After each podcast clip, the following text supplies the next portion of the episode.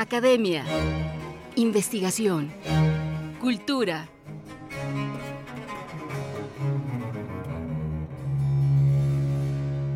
El Colegio Nacional.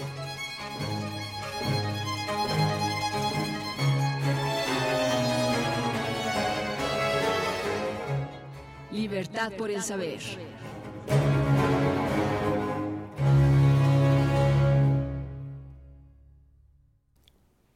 De los personajes más destacados en la vida cultural de México es sin duda Gabriel Said, que lo mismo se ocupa del análisis político que de la crítica y la creación literaria.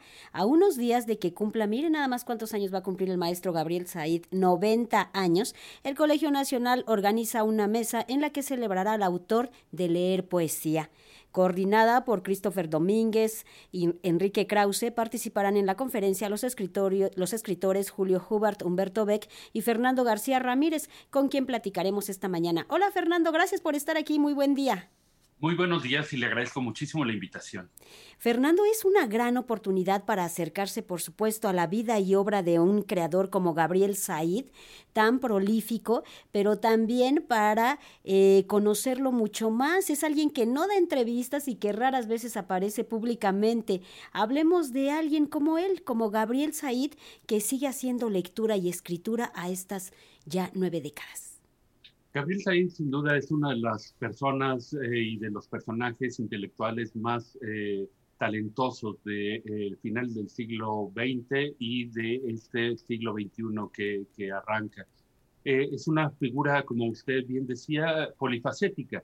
es un poeta, es un ensayista literario, pero también es un agudo observador y analista de la economía, de la, de la demografía, eh, y eh, también es filólogo, eh, se encarga últimamente de recuperar un trabajo que a mí me resulta muy valioso, recuperar la poesía indígena de los pueblos del norte de México y del sur de Estados Unidos. Para ellos no hay fronteras, son realmente viven de aquí y para allá y de allá para acá.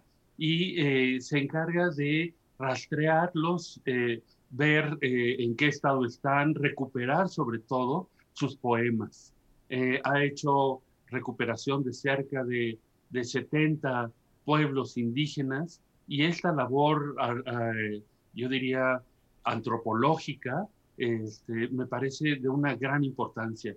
La, la idea de que no mueran las lenguas de estos pueblos originarios, sino que pervivan y eh, motivar a la gente, a las nuevas generaciones, a que conozcan las expresiones de, estos pueblos. Muchas veces en México eh, estamos orgullosos de los indígenas de nuestro pasado, pero desdeñamos y no hacemos caso de eh, las poblaciones indígenas que están presentes con nosotros. También ah, hay que, usted lo destaca bien, este lado de poeta de Gabriel Said, quien ha dicho que eh, la poesía es el acto de ser y de existir.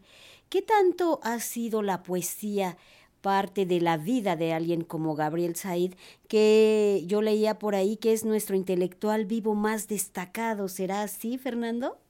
Yo lo considero así sin duda. Eh, me gustaría eh, retomar lo que me comenta de la poesía. La poesía ha recorrido la obra de Gabriel Said desde su inicio en Monterrey. Él nació en Monterrey eh, y desde muy joven comenzó a inclinarse por no solamente escribir poesía, sino estudiar poesía y eh, estudioso de las formas clásicas, muy atento a las vanguardias, eh, comenzó a publicar muy joven sus primeros libros, Seguimiento, Campo Nudista, eh, y es dueño de una voz muy particular. sus poemas suelen ser muy breves, muy claros hasta la transparencia, en donde lo mismo cabe la religiosidad que la sensualidad, que la voz coloquial, que el, que el buen humor. Gabriel Said es un hombre de un extraordinario buen humor. Y eh, en los años 70 eh, eh, hizo dos proyectos relacionados con la poesía que me gustaría destacar. Eh, a raíz de 1968 y el impacto que causó en él eh, la matanza de estudiantes en Tlatelolco, eh, tuvo una, una mayor conciencia social y decidió, así lo he visto yo en el estudio de su obra, que iba a dedicarse a, a tratar de servir a los lectores de servir al público, de servir a la sociedad. Y esto se manifiesta de inmediato en una antología que la sí publica en 1971, eh, que se llama, es una, una antología muy popular, Ómnibus de Poesía Mexicana. Mm. Este eh, eh, ómnibus destaca porque eh, incluye no solamente las creaciones de nuestros grandes poetas, de Sor Juana a Octavio Paz y José Gorostiza, nuestros poemas, nuestros poetas más cultos, sino porque da cabida a eh, poesía popular a las canciones de Agustín Lara, a los refranes, a las adivinanzas de los niños, a los juegos populares, a los letreros eh, sin duda poéticos, aunque de un humor un poco especial, que se encuentran en los camiones, en las calles, y, la idea central de este proyecto era que la poesía la hacemos entre todos. La poesía no es solamente un ejercicio intelectual de, unos poetas inspirados, sino que la poesía puede estar en el radio de cualquier joven que está oyendo eh, canciones eh, modernas y son poemas, son poemas con música. Eh, otro proyecto muy interesante relacionado con la poesía fue la Asamblea de Poetas Mexicanos, la Asamblea de Jóvenes Poetas Mexicanos, en donde se reunió, eh, reunió a cerca de 100 jóvenes poetas que habían publicado sus poemas eh, con un libro chiquito, con un libro pequeño o con aparición de sus poemas en los periódicos y él los reunió, les dio voz eh, muchos de esos 100 eh, poetas antologados en esa eh, antología de jóvenes siguen hoy publicando y son grandes poetas muy reconocidos en México, pero fue muy importante darles voz y no solamente a los mejores cuatro o cinco poetas de, su, esa generación de jóvenes, que es la generación del 68, sino a una gran cantidad de poetas jóvenes que se vieron publicados en ese momento. Fernando, también es un clásico, algo como un texto como leer poesía de allá de 1972.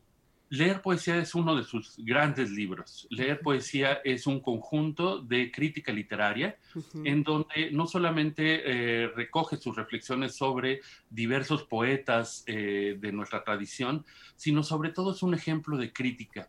Y esta crítica, como le decía yo, está orientada hacia el lector. ¿Qué quiere decir esto?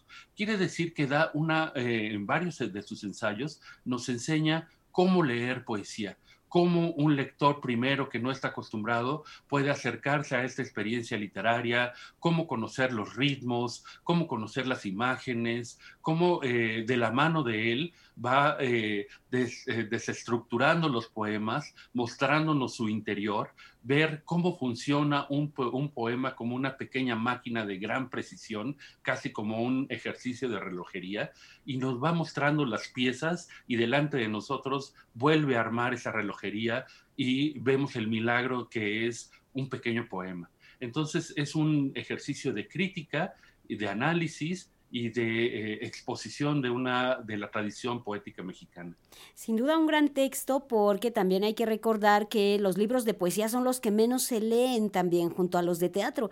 Entonces, con esta herramienta imagínense lo que uno puede descubrir sobre la poesía y por supuesto saborearla y comprenderla. Así es.